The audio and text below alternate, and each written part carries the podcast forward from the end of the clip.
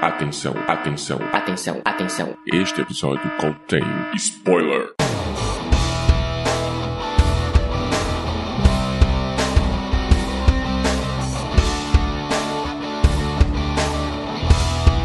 Este é o Podcast ao Cubo, o seu programa sobre cinema, séries e cultura pop.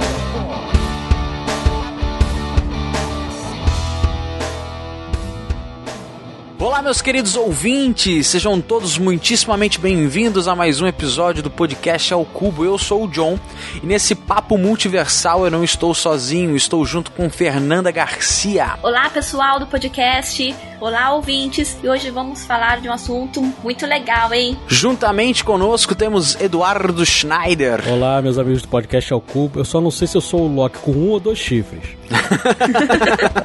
Boa, mas melhor não saber. Na dúvida, deixa a coroa lá.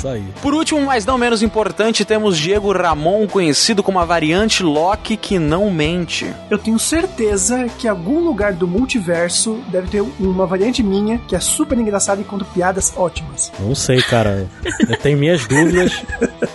Só acredito vendo e tipo São Tomé. cara. Dois. Só orando pra São Kang pra conseguir provar isso aí, cara. É, só acredito vendo. Vamos lá, que hoje nós vamos conversar sobre Loki, a última série lançada pelo Disney Plus dentro do universo Marvel que chegou arrasando tudo. Então pega seus time pods aí, aumenta o som e vem com a gente.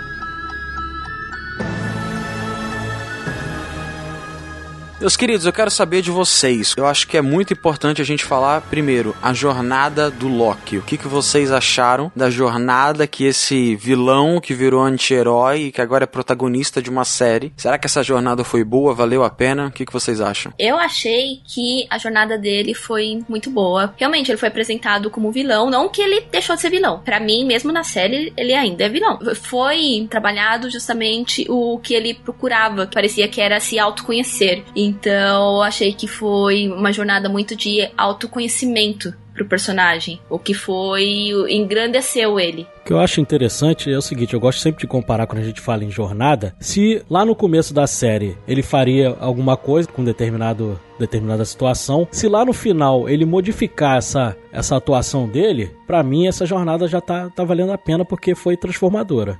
Exatamente, exatamente. Nós temos isso, né? Não querendo adiantar aqui, mas nós temos realmente uma evolução do personagem desde a da sua primeira cena à sua última cena dentro da série. E você, Diego, o que, que você achou aí? O que é legal de, de notar é que a gente tá acompanhando um- uma variante, né? Um outro Loki que não aquele Loki que a gente conheceu depois dos filmes do Thor recentes, né? Como o Ragnarok e tudo mais. Aquele Loki, no caso, é um Loki que ele teve uma outra redenção, um outro tipo, uma outra jornada. E nessa daqui ele foi totalmente diferente. Apesar dele saber o que aconteceu com o outro Loki dele, ainda assim é meio que interessante você ver ele re- reaprendendo, ele indo pra. É uma outra jornada mesmo. É, e eu acho interessante a gente falar desse elemento que eles usaram, que foi muito interessante, que foi mostrar a vida pra ele, né? A principal ferramenta usada ali foi tipo assim, Loki, senta aqui, vê como é que é a tua vida. Será que valeu a pena todas as traições que você fez? Não que ele mudou, eu, depois pensando direitinho, eu concordo com a Fernanda. Eu acho que ele continua sendo um vilão, mas ele se torna um pouco mais maduro e consciente quanto às ações dele, né? Ele vê o que acontece, vê o que o futuro dele o aguarda lá morrendo nas mãos do Titã Louco.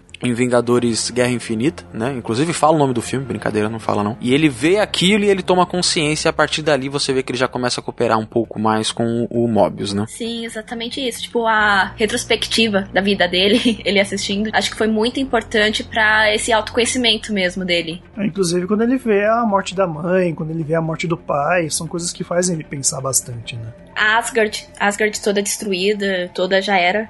E até faz um paralelo até mesmo com a parte do Thor, quando o Thor revê a mãe, né? Só que nesse caso ele revê a mãe num vídeo. Sim. né? Gente, o que eu acho interessante, assim, na parte estética da, da TVA, é que a TVA é toda tecnológica tal, trata de assuntos importantíssimos, mas tem aquele visual retrô, né? Sim. E eu lembrei muito do John Wick, cara. O John Wick também tem isso. Verdade. De, das coisas serem meio retrôs, mas. Nossa. Mas, né? Mas são de alta tecnologia. Os caras conseguem achar todo mundo em qualquer lugar, mandar mensagem para todos os celulares ao mesmo tempo e tudo mais. Mas naquele visual retrô, né? Achei muito semelhante esse visual, essa, essa, esse jogo de, de coisa velha com coisa nova, né? Nossa, verdade. Não tinha lembrado de, de John Wick, que é aquela coisa que quando você olha parece algo extremamente analógico, né? Mas é muito mais digital do que analógico, porque os caras têm uma tecnologia, enfim, muito superior tal. E toda a questão da magia também, né? Que lá a magia não afeta, mas as joias do infinito não têm poder. Que eu achei isso particularmente bem polêmico, porque como fã eu sempre gosto de medir o poder, né? Qual que é mais poderoso, qual que é mais poderoso. Então quando você põe que as joias essenciais do universo não tem poder dentro daquele lugar, cara, realmente a TVA tem muito poder, velho. Porque se a- as joias da existência não tem poder ali dentro, os caras estão fora da, do- do- da realidade, sabe? Então quer dizer que você é o Vegeta, John? Que você quer medir o poder aí? É mais de 8 mil? Exatamente. Eu tô puxando meu óculos calculador aqui, ó. It's over 9000. Caramba, eu lembrei do meu Cássio calculadora, cara, agora. Nos anos 80 eu tive um Cássio daquele, pô. Cássio calculador é a estética TVA, né, cara? Totalmente, é verdade. Nossa, sabe o que eu achei que é estética parecida também? O De Volta pro Futuro 3, que o Dr. Brown ele transformou o trem numa máquina do tempo. Tipo, uma coisa. É um trem antigo, tipo, uma coisa super antiga e ele transformou numa máquina do tempo. Então, tipo. Completamente não funcional, né? Porque é um trem que sai voando. uma parada Nossa. Muito sem noção. Mas Sim. voltando a Loki, nós tivemos aí que ele é o primeiro personagem abertamente, né, de gênero fluido, como a ficha dele mostra na TVA. Exatamente. Até a própria diretora falou que ela, ela queria muito colocar isso no na série do Loki, para ter a representatividade. Tanto que até né, as cores da cena em que é dito isso estão nas cores da, da própria bandeira, né? Da própria bandeira bi e tal. Então achei bem curioso. Da própria mitologia mesmo, né? Ah, o personagem na mitologia também é gênero fluido. É, ele é metamorfo, né? Que chama. Exatamente, e ele gosta de brincar com isso, tanto na mitologia nórdica quanto nas próprias histórias do Loki, né? O Loki já foi cavalo, já foi mulher, já foi tudo. Ele deu a luz ao cavalo do Odin, né? Que bizarro, vamos mudar de assunto, vamos falar de coisa boa, vamos falar de variantes do Loki. O que que vocês acharam das variantes do Loki, cara? Qual a favorita de vocês? Ai, eu amei as variantes. As minhas favoritas, de cara, eu amei o Old Loki e amei o jacarezinho. Amei o jacarezinho. Achei muito fofo, muito bonitinho e muito letal. É o Loki vacinado. Exatamente, e você, Edu, o que, que você achou? Ah, cara, eu fiquei apaixonado pelo Old Lock, cara. O Old Lock é aquele visual antigão, né? Aí você traçando um paralelo lá com WandaVision, é tipo aquele visual também quando teve aquele Halloween que o, o Visão tava usando aquele uniforme antigo, né? Do personagem Sim, do sim, quadrinho. Ficou fantástico, cara. E o Old Lock tem aquele visual antigão, cara. Pô, fiquei louco. Sem contar que o ator é fantástico, né? O Richard E. Grant, é, ele é muito bom. Eu queria que ele tivesse mais tempo ali participando, de repente na segunda temporada ele voltar, porque o ator é muito bom, cara. Eles, o Cash... Nossa, muito mesmo. O Cash é fantástico, a gente vai falar aí mais à frente de outros atores aí que participaram da série, mas o, o cara que faz o Old Lock é, é demais, cara. Eu fiquei apaixonado e o visual tá muito bonito. Eu gostei muito daquele visual meio brega ali, antigão, mas pô, eu adoro. Tanto que eu tô querendo ver o Wolverine de amarelo. Você vê que o- a, a vestimenta, né, a indumentária, né, nem foi tão importante, porque a atuação dele foi incrível, né? O Glorious Pro Purpose. Desculpa meu inglês aí. Desculpa, o Matheus. Ainda bem que tem a versão dublada que diz glorioso propósito, cara. assim, o meu favorito é o, o- o clássico Loki, mano. Porque eu vi nele o Loki dos quadrinhos, não que eu tenha lido, tá? Não tô querendo me chamar de velho aqui, mas na primeira aparição do Loki nos Vingadores, na revistinha dos Vingadores, o Loki ele é daquele jeito. Além da roupa, ele tem uma cara meio, sabe? Parece uma uva passa, um maracujá de gaveta. porque ele é carrancudão, entendeu? E não que eu não goste do, do, do Loki do Tom, é muito legal. Mas esse Loki dos quadrinhos, saindo diretamente dos quadrinhos, com aquele capacete clássico, com a roupa clássica, é muito legal. E tem um fato interessante: o, o ator que faz esse Loki clássico, ele postou uma foto, né, vestindo a roupa a primeira vez, e ele falou assim: Ah, me lembrei da época quando eu decidi ser ator, que meu pai olhou pra mim e falou assim: Você quer ser ator? Vai ficar usando maquiagem, vestindo lycra? E agora o ator já velho está usando maquiagem e vestindo lycra pra, pra poder ser o Loki, né? Então. Nossa. Muito interessante essa, essa coisa que ele colocou. Nossa, mais parênteses também, o eu falei meus favoritos, só que o Kid Loki, o moleque, eu achei que ele tá muito bem também, muito. Realmente parece muito uma criança encapetada. Pra mim, ele tava lembrando o Júnior do Pestinha, sabe? Criança que ninguém pode controlar. Eu acho interessante quando ele, quando ele fala, né, que, ah, qual é o seu evento Nexus? Ele, ah, eu matei o Thor. Aí me lembrou um pouco do Hércules da mitologia grega, né, que tinha aquela coisa de que queriam matar ele na cama, né, e tal, quando ele era criança. Aí eu imagino uma coisa assim, que o Kid Loki matou o Thor criança também, né? Ah, sim. Tem a cena que é falada em Thor Ragnarok, eu não sei se vocês lembram, que ele fala de uma, de uma prank, né, de uma brincadeira que o Loki fez, que ele se transformou, se não me engano, numa cobra. Sim. E aí do nada ele vira humano e dá-lhe uma adagada no Thor, ele pode ter matado ali, tá ligado? Sim, que é bem verdade. provável. Pode ser também, pode ser. O, a variante do Kid Loki deu certo essa brincadeira.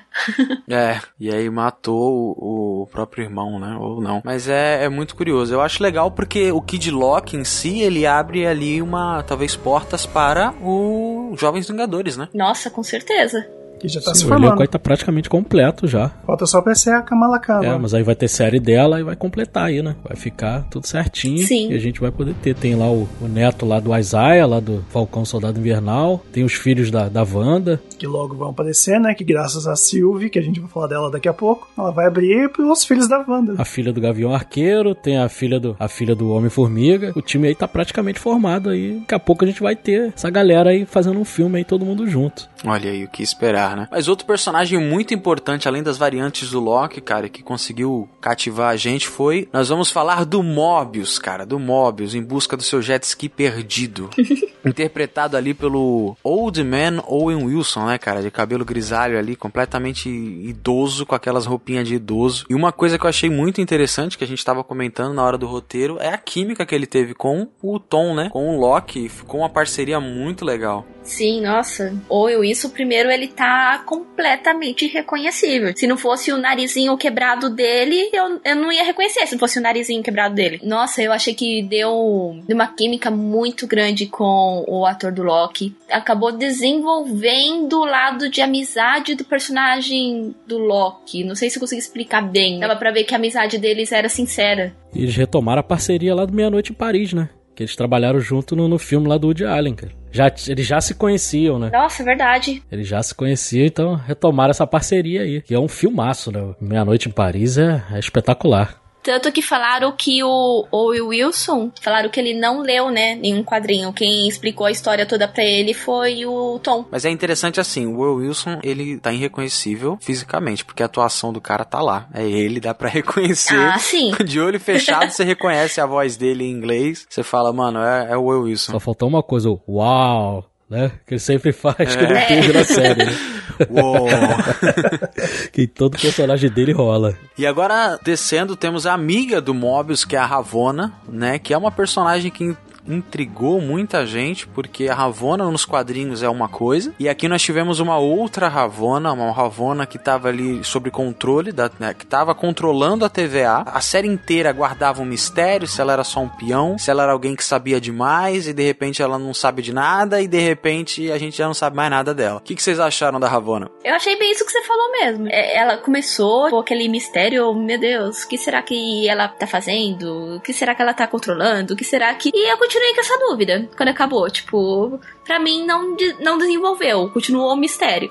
E nos quadrinhos ela faz par ali com o Kang, né? Agora na série tinha uma meio que uma tensão ali sexual entre ela e o Mobius, né? Vi que tinha alguma coisa entre eles ali, que não, não Hum, ficou verdade. explícita totalmente, mas você sentia quando os dois estavam juntos ali sozinhos, você sentia que tinha alguma que eles já tiveram alguma coisa ali juntos, entendeu? Eles tinham uma cumplicidade ali que, que eles não tinham com os outros membros lá da TVA. Que até ele até brincava que ele era o favorito dela, né? Que ele era o único que deixava a marquinha do, no- do copo de, de, de bebida no móvel. E um fator interessante que in- in- integrou a gente aí é que a Ravonna é casada com o Kang nos quadrinhos, né, cara? E era o que muito fã ficou especulando aí desde o começo da série, quando se foi falado o nome da personagem, Ravonna, o pessoal já foi procurar lá nos quadrinhos e ela era casada, é uma, uma princesa, né, de, de um outro universo que é casada com o Kang nos quadrinhos. É, acho que isso ainda vai ser, né, apontado nos próximos filmes ou séries, né? A gente vai entrar em teorias mais pra frente, mas o, pra onde que ela foi? Talvez ela vá encontrar com alguma dessas variantes do Kang, né?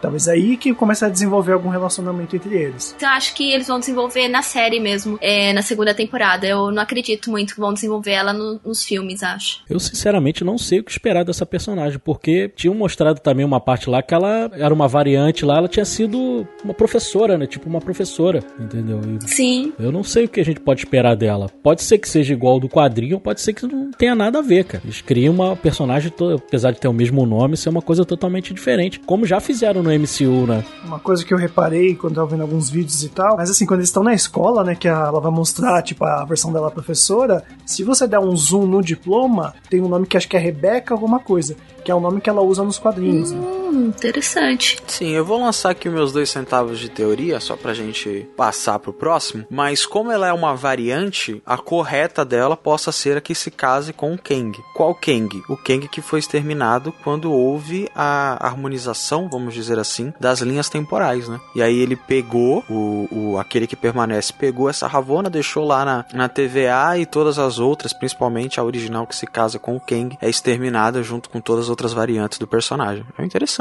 Sim. Outro personagem, cara, curioso que muita gente gostou, alguns tomaram um baita susto no último episódio, é a Senhorita Minuto, ou Miss Minutes. O que, que vocês acharam dela? Eu não tomei susto. É, susto também, também não. Só que eu achei ela muito. Não sei, parece aqueles desenhos antigos que eram alucinados, Creepy. sabe? O- Os desenhos que aparecem no Roger Rabbit, que os desenhos são birutas. Uhum. Tipo, meio. Ah, meio pancada da cabeça. Pra mim, eu acho que é por causa do traço dela. Lembra muito esses desenhos. E o fato dela ser meio. fazendo as coisas assim, escondidas, etc. Não sei, me lembrou muito esses personagens clássicos de desenho. Lembra muito Cuphead, né? Sim, Do joguinho. Muito, muito Aquele- Cuphead. sim. Os Looney Tunes clássicos. Uhum. Visual assim, mais ou menos anos 30, anos 40. Desenho alucinado. Gostaria de citar que a voz dela original é da Tali Strong, que ela é uma atriz, voice-over, dubladora.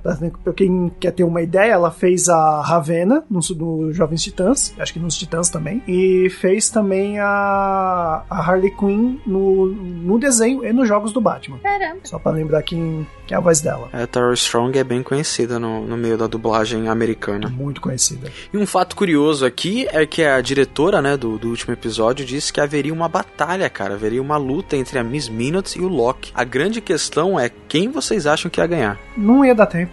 Foi. essa foi boa. Ok, essa aí eu admito, essa foi boa. Olha a versão aí do Diego aí, a variante aí. É, olha aí, tá aparecendo. A variante que ele falou. Aí a pergunta: será que sou eu mesmo ou será que é a minha variante que tá gravando hoje? 100% a variante, cara. Isso eu tenho certeza, cara. Essa piada ainda é do Diego. O Diego da meio meia, não, cara. Não mesmo. Tira o time pod da mão dele aí, pelo amor de Deus.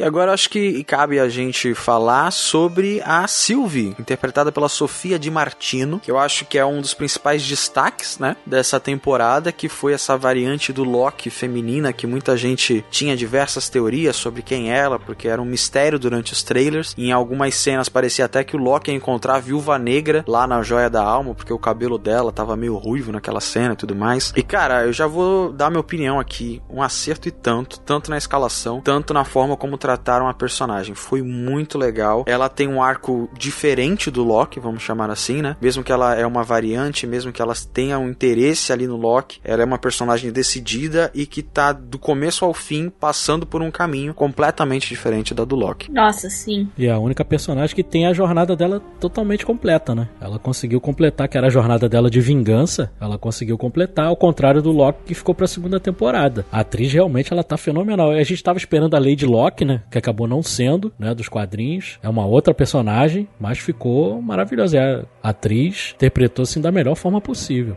É, vocês falam da química do, do Wilson com o Tom, mas a química dela, da Sofia, com o Tom também foi fenomenal. E, e, e pior que é uma coisa comum em Hollywood, é ter um teste de química, né? Falando que o Tom Hiddleston foi lá interpretar com ela no teste pra ver se ia bater a química. E foi de um acerto de mão cheia colocar os dois juntos. A personagem, realmente, ela. Nossa, ela ficou muito boa. A atriz tá maravilhosa. E o ponto importante que eu acho é que ela não tá sexualizada. Não tá nem um pouco. Tipo, o uniforme dela não é sexualizado. Ela não é as ela não tem essas poses sexys de caras e bocas de personagens. E, nossa, tá muito maravilhosa. Tá determinada. Tem uma boa representatividade feminina nela. Que bom que o Joss Whedon não tá mais aí no universo da Marvel, né? Porque ele já sexualizou os personagens do, do MCU, fez a mesma coisa lá na, na. DC. Tanto que, na, tanto que quando lançou lá o. A gente até chegou a comentar isso no nosso episódio lá do Snyder Cut. Que o Zack Snyder teve, fez algumas modificações de algumas cenas que o, o Joss Whedon, na cara dura, ele ficava filmando a bunda da, da Gal Gadot, cara. De uma forma ridícula, Sim. totalmente gratuita. E o Zack Snyder deu uma, uma melhorada nisso porque não, não tem mais cabimento, cara. No, no mundo de hoje isso não é mais aceitável. Pois é, o criador de Buffy, uma personagem também feminina mega B10 e tudo, só que falaram que na,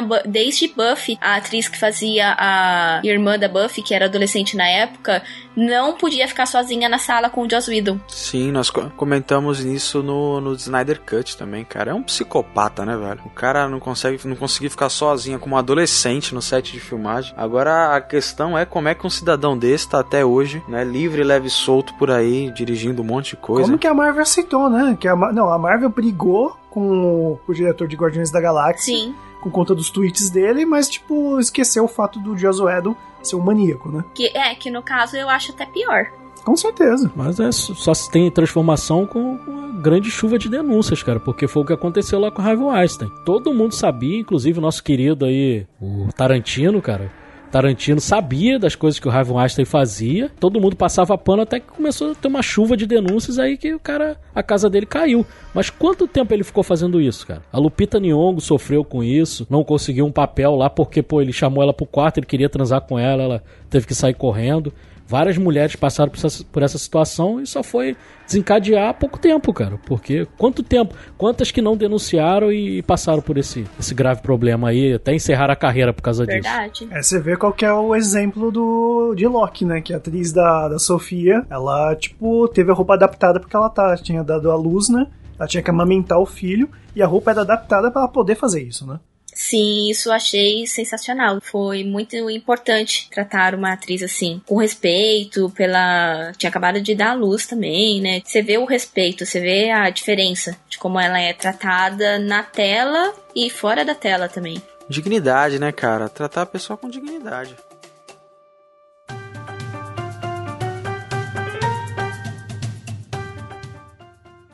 E agora nós vamos falar, este é o momento de Eduardo Schneider, cara, porque eu já endoidei com tudo isso. Mas lá no último episódio, no episódio 5, no penúltimo episódio, perdão, no penúltimo episódio, o episódio 5, nós temos uma chuva de referências, de, de, de, de easter eggs, alusões, é, tudo, tudo que, que a gente possa imaginar dentro daquele cenário catastrófico que estão os Locks, né? Que tá ali o presidente Locke, que tá tudo. O que, que vocês descobriram ali quando assistiram a série? Olha que a mão no Capitão América chega até a tremer nessa cena, né? Cara, esse foi um episódio que eu demorei mais de uma hora pra assistir porque eu fiquei pausando. Porque cada coisa que eu via, eu falei, lá, lá, caramba. Aí primeiro aparece lá o sapo, né? O Thor sapo, pulando lá naquele, naquela vasilha pequenininha lá, o a Mjolnir assim em cima. Aí você já vê aquilo, já fica doido, né? Mas, pô, tem muito mais coisa ali, cara. Tem, eu achava até que era o prédio lá dos Vingadores e não era. Era a Indústrias Kang, que é a indústria lá do, do, do personagem, que ia aparecer no quinto episódio. Pô, tem, tem uma, tipo, uma cabeça de estátua caída assim do Jaqueta Amarela, que nos quadrinhos já foi o Hank Pym, mas a gente já viu esse personagem lá no, no Homem-Formiga, no primeiro Homem-Formiga. Cara, tem muita. Tem até o helicóptero Thanos, que também tem dos quadrinhos, cara. Que eu, eu mostrei pro, pro, pro Diego. O Deus. Diego falou, cara, o que, que é isso? Aí eu mandei a foto do quadrinho pra ele, cara. Enlouquecido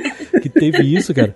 Nossa, é sensacional, velho. Thanos num helicóptero. Os quadrinistas daquela época, o que, que eles tinham de ideia? Ah, vamos colocar o Thanos no helicóptero. Por quê? Porque sim. É, não, não tinha isso no quadrinho. Porque queremos. Anos 80 ali, anos 90, cara. Aí é por isso que é por essas e outras que surge uma saga do clone aí, né? A tranqueira aí do Homem-Aranha, porque os caras acham que podem tudo. E se a gente fizer isso? Entendeu? Aí vai fazendo, aí de vez em quando sai, de vez em quando dá certo e às vezes sai umas cagadinhas aí, né? E o mais impressionante é que, assim, não é um helicóptero do Thanos, tipo, é um Batmóvel, saca? Que você tem ali a cor do Batman, todo rebuscado. Não, cara, é um helicóptero lala- laranja, escrito Thanos em letras garrafais, chapada do lado do helicóptero, tá ligado? É ridículo demais. Sabe, comparando no, pro mundo real, cara, eu fiquei olhando assim, é como se de repente tivesse um Fusquinha e o The Rock fosse entrar no Fusquinha. Porque o Thanos naquele helicóptero não caberia, cara, entendeu? Ficaria uma coisa bizarra. É, imagina o, The Rock entrando no E Fusquinha, escrito The cara. Rock no... É escrito The Rock assim no, no, no Fuscão dele, cara. Não tem como, cara. Mas tinha muita Nossa, referência. sim. Eu sou da, da geração do mais ou menos do, do Kevin Feige, então a gente mais ou menos deve ter lido as mesmas coisas. Então o que ele gostava é o que eu gostava também quando criança. Então, cara, eu fiquei enlouquecido nesse episódio. Eu, eu cheguei e mandei um monte de foto pro Diego, porque eu falei, Diego, já viu o episódio? Já viu? Diego, ah, já vi. Falei, então eu vou te, te mostrar aqui algumas referências desse episódio que, que foi de enlouquecer. Foi o episódio que mais teve de easter egg aí, né? Pra gente, né? Nossa, muitas. Tanto que o, o Thor Sapo, eu não, não tinha percebido no episódio. Eu fui perceber depois. O pessoal postando tudo. E eu, nossa, eu não vi ele, tipo, quando eu assisti, porque tinha muita referência. Eu quero muito uma, uma série animada do Thor, Sapo e do Loki Jacaré, por favor. Na minha mesa amanhã, Marvel. Poxa, eu fiquei chateado porque aquele Thor Sapo teria uma cenazinha, né? E ele foi dublado pelo Chris Hemsworth, o nosso Thor do MCU. Caramba. Mas essa cena não andou, não, não foi pra frente, provavelmente porque deve ser meio carinho você fazer uma toda uma cena com Loki Sapo digital, né? Loki Sapo. É Loki Sapo, não Thor Sapo. Nossa, a gente vai confundir muito Thor e Loki. Nossa, né? vai. Mas uma coisa que eu acho que vale a gente conversar, que foi que eu fiquei mais. Eu tive um mix de feelings, cara, porque o que acontece? A gente teve essas referências e algumas delas têm peso no futuro do MCU, entendeu? Por exemplo, o capacete do, do Jaqueta Amarela, ele foi confirmado no próximo filme do Homem-Formiga. Só que o que mais me deixou maluco, além do, do Thanos helicóptero, foi as indústrias Kang. Porque em alguns multiversos o Kang é da linhagem do Homem de Ferro, né? Ele vira até ali o Garoto de Ferro. E você tem o mesmo prédio das indústrias Stark, só que do Kang, com o mesmo logotipozinho lá, com aquele risco. É, e eu fiquei louco, eu entrei em parafuso, porque eu falei assim: não, cara, isso aqui é outro Mephisto.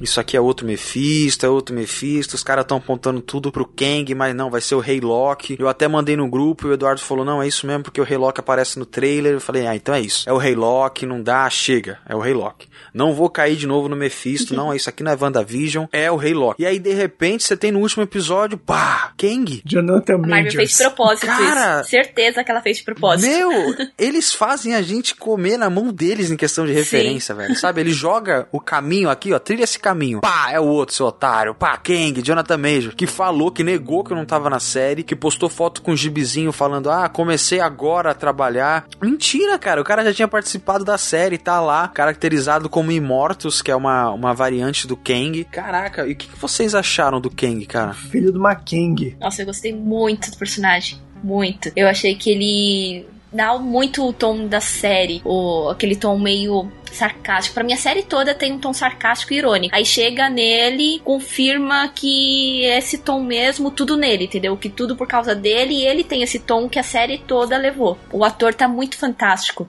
no papel. Pra mim, o Jonathan Majors só mostrando o quanto ele é bom, né? Eu sei que ele veio aí do Destacamento Blood, fez aí Lovecraft Country, o nosso podcast aqui a gente tem, né? O episódio de Lovecraft Country. E, cara, agora que ele vai aparecer pro mundo, né? Eu até tava pensando, cara, beleza, ele fez um filme com o Spike Lee, puta filmaço. Depois ele fez uma série da HBO. Só que ainda assim não foi um alcance total pra ele, né? E agora que ele tá com, realmente na Marvel, vai, que vai colocar ele lá em cima, ainda mais um personagem que é um futuro antagonista do MCU, né? Então você vai ver ele praticamente em todos os lugares da, em todos os filmes e séries da Marvel possível, já que ele tem é, muitas variantes, cada uma de um jeito, então o ator vai ter aí muita coisa pra trabalhar. Então, cara, ele já demonstrou, ele deu um pouquinho na, na do Loki, que já foi assim, cara, é isso pra cima. O que eu espero é que vai ser, é que nem eu falei, eu ouso dizer, ele vai ser melhor do que Josh Brolin. Ele estava assistindo a HBO, porque tem dois personagens lá do, Com certeza. do Lovecraft Country, né? Tem a Hunter B-15 também, né? A Wimi Mosako também tá lá na Lovecraft Country também. Então tem, eles estavam assistindo lá e falou, ó, esses dois aí vão chamar pra gente, né? Com certeza. Só, só não conseguiram chamar a Letícia fucking Lewis porque ela já tá na, na DC, né? Ah, mas isso não é um problema não, pô. Olha o James Gunn aí. Cara, o James Gunn, ele criou a ponte, velho. Esse cara, ele criou a ponte. Mas o, o, que nem o Diego mencionou aí, o Jonathan Majors está fantástico. E também a Fernanda falou, o tom dele foi exatamente o tom que o Tom Hiddleston dá pra série, cara. Então, tem, teve gente, eu vi gente comentar, ah, mas achei o tom dele meio exagerado tal. Mas a série é assim entendeu? Ela é exagerada, então o tom para mim foi perfeito. Eu já tinha ficado de olho nesse rapaz lá no destacamento Blood, que vocês sabem, eu sou fãzaço do Spike Lee, tudo que o Spike Lee lança eu, eu tô assistindo, então eu já tinha marcado lá a atuação dele lá, já pra ver outras coisas que esse rapaz fosse fazer, ele tá só acertando, cara, ele não tá errando uma, entendeu? E esse personagem aí do, do Kang, que nem foi mencionado, né, o nome Kang, é bom a gente lembrar disso, ficou até porque nos quadrinhos o aquele que permanece e o Kang são dois personagens diferentes e parece que na série vai ser uma uma coisa tudo junto, né? A gente não sabe aí, vamos saber futuramente nos outros filmes, mas ele tá fantástico, cara. Ele tem tudo aí pra realmente aí, o Diego falou aí, superar o Josh Brolin. Não sei se superar, mas pelo menos ele chegar no nível de vilão do Thanos, cara, eu não tenho dúvida nenhuma. Cara, eu gosto do Kang porque muitas das vezes ele passa a vibe do que para mim é o melhor vilão do universo Marvel, que é o Doutor Destino. Então eu, eu, tô com expectativa aí, porque a gente já viu esse lado bonzinho do Kang, e aqui eu quero até abrir uma, uma questão, né? Será que o Kang era o herói ali? Porque a gente viu, pô, Kang normalmente ele é um ditadorzão. Só que a gente viu que não era bem assim, cara. No final da série, ele abre, ele é um. Ele abre a democracia, ele fala: vocês trabalham para mim, porque eu tô cansado, entendeu? Eu acho que isso é um dos pontos pro cara ser meio biruta também, ser meio doidão, porque ele fica sozinho ali ali, né? Ele tem aquele poder todo, mas ele é um cara que vive sozinho no castelo dele ali, vendo, só assistindo as coisas acontecendo. E ele, ele eu, eu não enxerguei ele como um vilão. A partir do momento que a pessoa fala para você, ó, pega aqui e faz você. Se tá ruim, pega e faz você. Esse cara, ele tá te dando uma escolha. É verdade. Saca? Ele não falou assim, você quer morrer ou morrer. Não, ele falou, ó, tá ruim para vocês, tá complicada a tua dor, vocês chegaram até aqui, então faz. Entendeu? O que, que, vocês acharam aí? Vocês acharam que ele era vilão, tava mentindo o tempo todo, ele tava falando a verdade e as coisas iam resolver ali se a Sylvie não tivesse sentado a peixeira no peito dele? Já que eu sou Loki nunca mente, ele não mentiu, ele estava falando a verdade e eu, com, eu posso confirmar isso porque eu sou o Loki que não mente. eu, eu eu concordo. Eu tô achando que ele não tava mentindo mesmo, não. Eu concordo com a nossa variante do podcast e com a variante Loki, o Loki mesmo da série. Eu acredito que ele tava sendo sincero. Eu já vou pela linha de que ele tava direcionando para que tudo acontecesse do jeito que ele queria. E não sei se a gente vai mencionar aí, mas as referências, a gente falou aí do, dos easter eggs do, do penúltimo episódio. O último tem muita referência não ao universo Marvel, mas à cultura pop, né? Tem coisa de Matrix ali no começo, quando ela chega e fala lá com a, com a Miss Minutes. Pra escolher, ah, vocês querem ficar juntos aí e deixar tudo do jeito que tá, mas ficarem juntos. Aí ela fala, não, não quero viver num mundo de ficção. É claramente referência ao Matrix, cara. Lá da pílula vermelha a pílula azul. E aquela estátua depois lá quando o Loki já volta pro aquele cenário ali, aquela bifurcação ali do, do cenário que ele vê aquela estátua do Kang, cara. Aquilo ali é muito Planeta dos Macacos do, do Tim Burton, cara. A Fernanda aí vai concordar comigo, né? Fernanda que é, que é fãzaça aí do Tim Burton. Né? Nossa, total. Até a cena tá muito parecida. Muito, muito mesmo.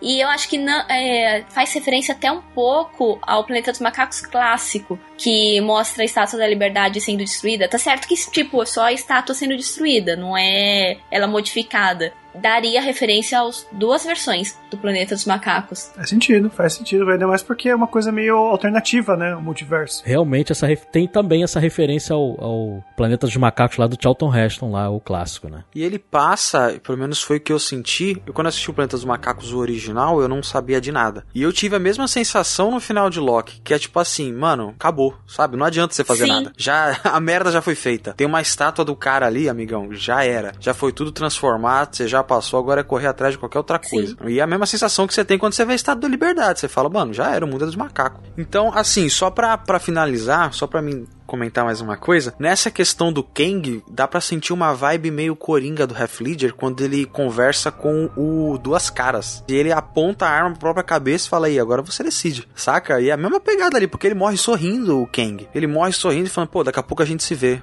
Saca? É uma pegada meio agente do caos. Ele dá piscadinha, tipo.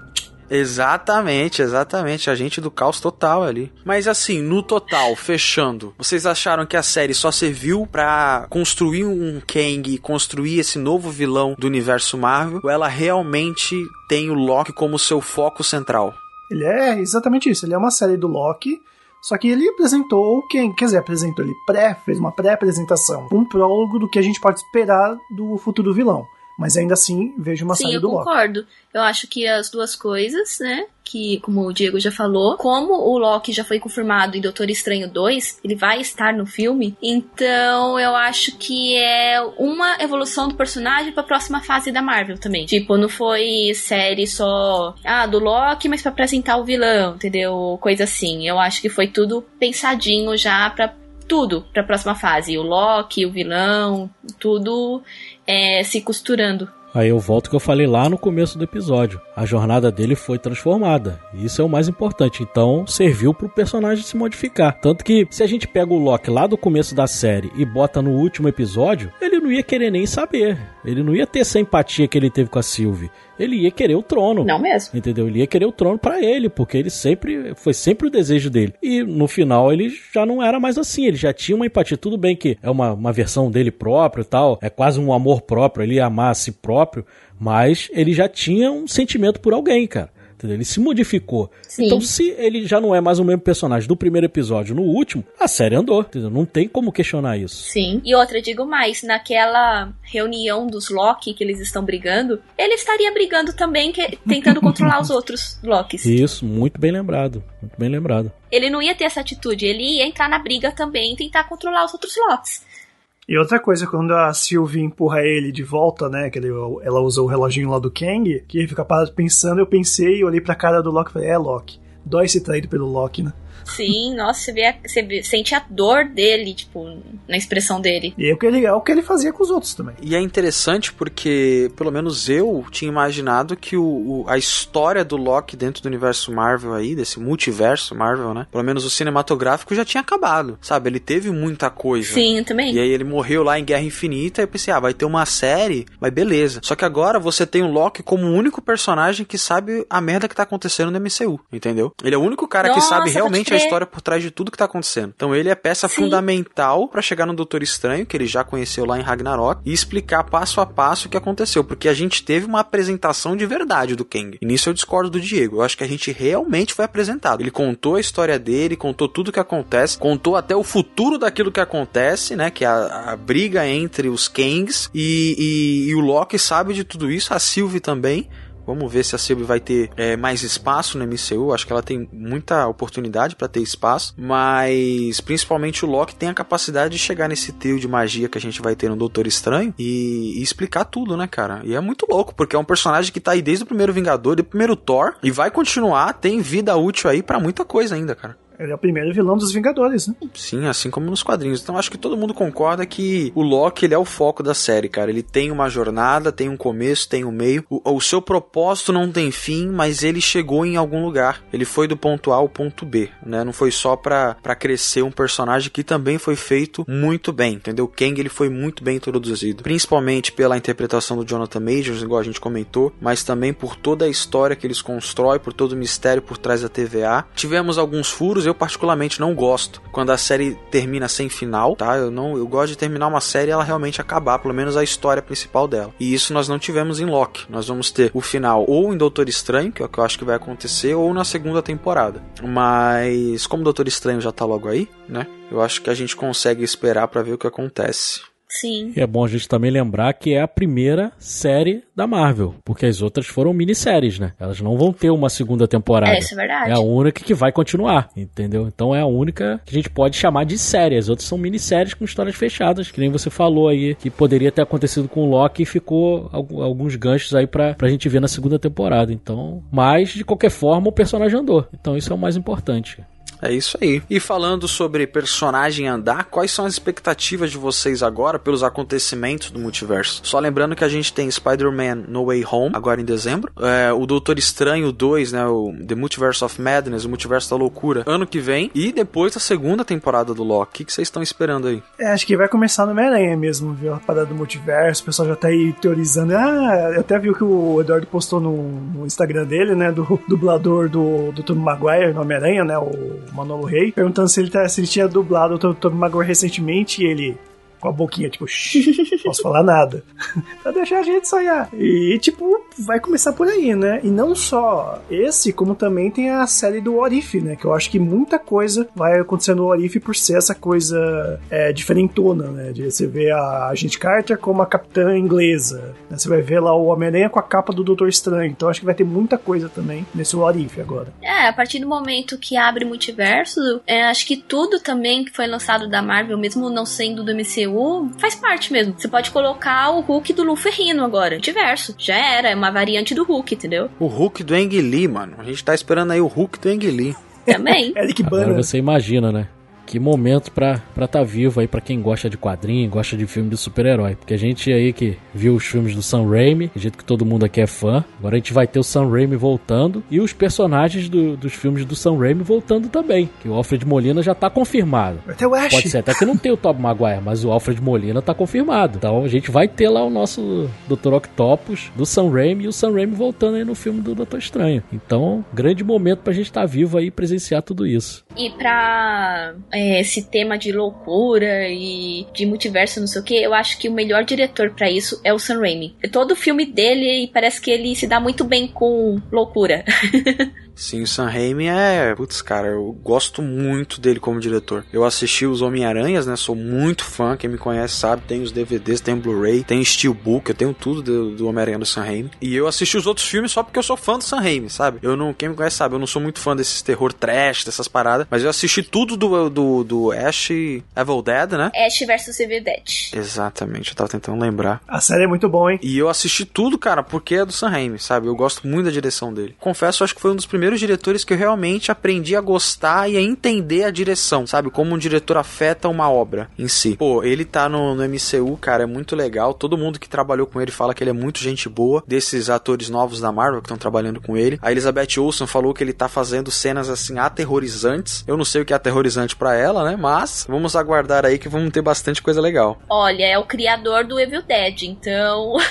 Ô John, e o melhor de tudo, dessa vez sem a Viarade, meu amigo. Olha aí, né? cara. Porque o olha. Aviarade, naquele Homem-Aranha 3 lá, tacando 500 mil vilões, isso no MCU não vai acontecer, que o Kevin Feige não, não é bagunça, né? Exatamente. E é, e é legal porque o, Kevin Feige, a gente teve alguns casos em que o Kevin Feige se meteu demais na direção. Mas, por exemplo, quando você tem James Gunn, Taika Waititi, você vê que ele sabe quando deixar abrir mão, sabe? Tipo assim, meu, vai, voa, faz o que você quiser aí, porque eu sei que vai dar bom. Eu acho que aconteceu isso com o Sam Raimi, porque o Sam Raimi, ele não precisava ter entrado no MCU, entendeu? Ele já saiu lá decepcionado no Homem-Aranha 3, porque saíram metendo o B dele no filme dele. E pra ele tá, e ele ter concluído esse filme, cara, é porque ele deve ter tido bastante liberdade de trabalhar com o que queria.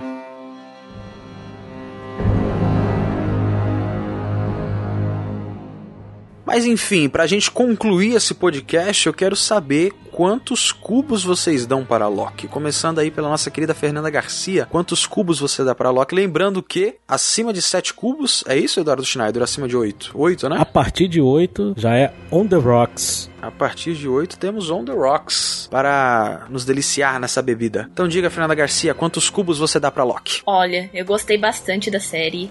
Dou 10 cubos.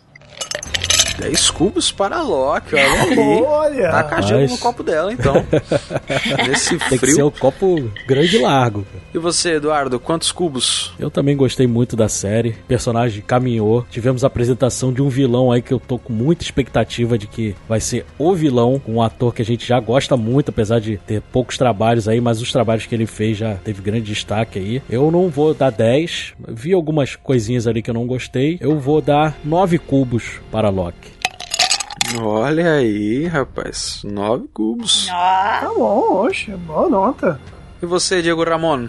Cara, o que, que eu posso dizer que é a minha série preferida do MCU? Gostei de WandaVision, gostei também do Soldado Invernal e do Falcão, apesar de ser para mim acho que das três a mais fraca, mas ainda assim importante pro MCU, muito importante. Mas o que esperar, né, cara? Tem carisma do Loki, tem aí a surpresa da Sofia de Martino. A gente tem o Owen Wilson, tem a atriz da Ravonna, que é ótima. Tem o Jonathan Majors e a dupla, né, de Lovecraft Country, a Mosako também. E de atuação, para mim, já tô bem servido. Eu já me dou por satisfeito só por ter esse panteão de atores. Mas, cara, tem um puta roteirista que é o cara que esqueci o nome dele agora, mas eu sei que ele é o roteirista de Rick Morty, ele é um Mike Waldron, lembrei. É, eu vi muita referência de Doctor Who também na série. Uh, uma grande diretora que é a, uma coisa errou o nome dela, né? Não vou lembrar agora. Você vê que nome é só, só péssimo, né? Essa variante aqui do, do Loki não é, não é bom com o nome, não. Cara, a trilha sonora, né? Eu queria falar da trilha sonora da Natalie Holt, né? Eu tava já buscando como que eu, que eu vou ter que editar esse episódio, né? Eu tava buscando a trilha sonora, cara, e que trilha sonora fantástica. Eu lembro que você falou da trilha do, dos Avengers, né? Do Alan Silvestri, que não tinha aquele, aquele, aquela assinatura dele, que a gente só conhece porque ela foi muito martelada na nossa cabeça, mas é o oposto com a trilha da, da Natalie Holt. Você consegue ali enxergar que é uma trilha do Loki. Eu acho isso, pra mim, é ponto positivo total. Verdade. Né? Então eu acho que eu não tenho o que dizer, né? É 10 cubos. 10 cubos, cara, olha aí, eu tô ficando envergonhado com a quantidade de cubo que eu vou dar, velho. Mas que essa questão de música eu concordo, eu acho que é, é, não é nem a questão das séries, é até a obra que eu mais curti a trilha sonora original. Depois vem Guardiões da Galáxia e eu tô falando da original, não o Elson Mix que o, que o, que o James Gunn fez com as músicas e tal, mas a trilha sonora realmente que eles fazem originalmente para o filme, né? É, é muito boa a trilha, ela harmoniza muito bem com o filme. E cara, eu vou dar 8 cubos porque essa série, eu, eu, assisti ela, quando eu comecei a assistir ela, eu falei, cara, isso aqui é três cubos. Porque eu não sou muito fã do Loki, eu não sou muito de vilão, quem me conhece sabe disso, mas ela me fez gostar, sabe? Eu acho que toda a humanização que fizeram com o Loki, todo o caminho dele, principalmente o Kang e a Sylvie, que foram personagens incríveis. A gente teve o Loki clássico, foi maravilhoso. Então eu acho que ela merece assim On the Rocks com certeza, porque foi uma série muito competente, foi uma série muito boa. É a minha favorita também do dessas três que nós tivemos até hoje. Enfim, se você não assistiu ainda, vá assista Loki porque é incrível.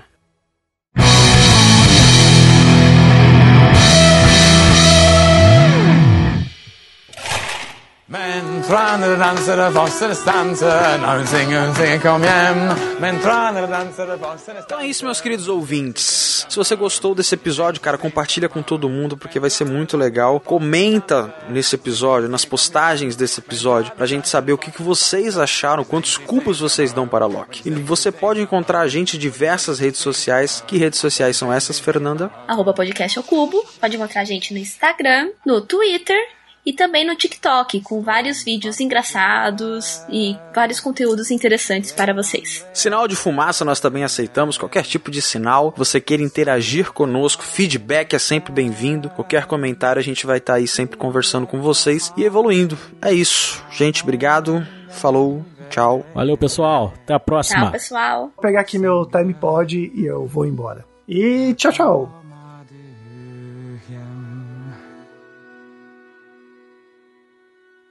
Men traner, dansere, fossere, stanse. Eh, now singer, sing, come hjem. Men traner, dansere, fossere, stanse. When she sings, she sings, come home. When she sings, she sings, come home. To Sylvie, everybody! Another!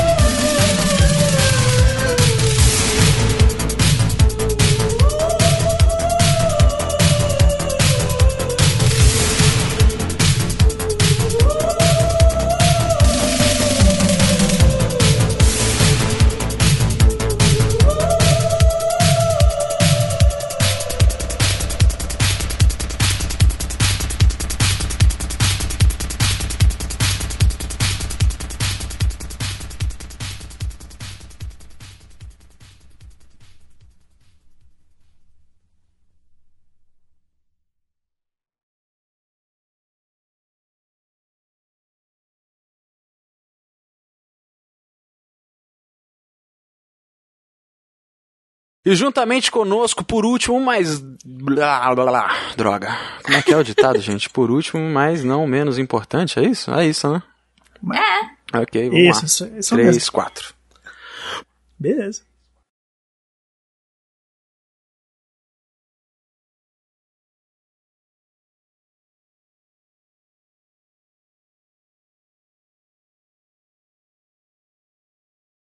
Onde também os nossos ouvintes devem tentar nos procurar, Eduardo?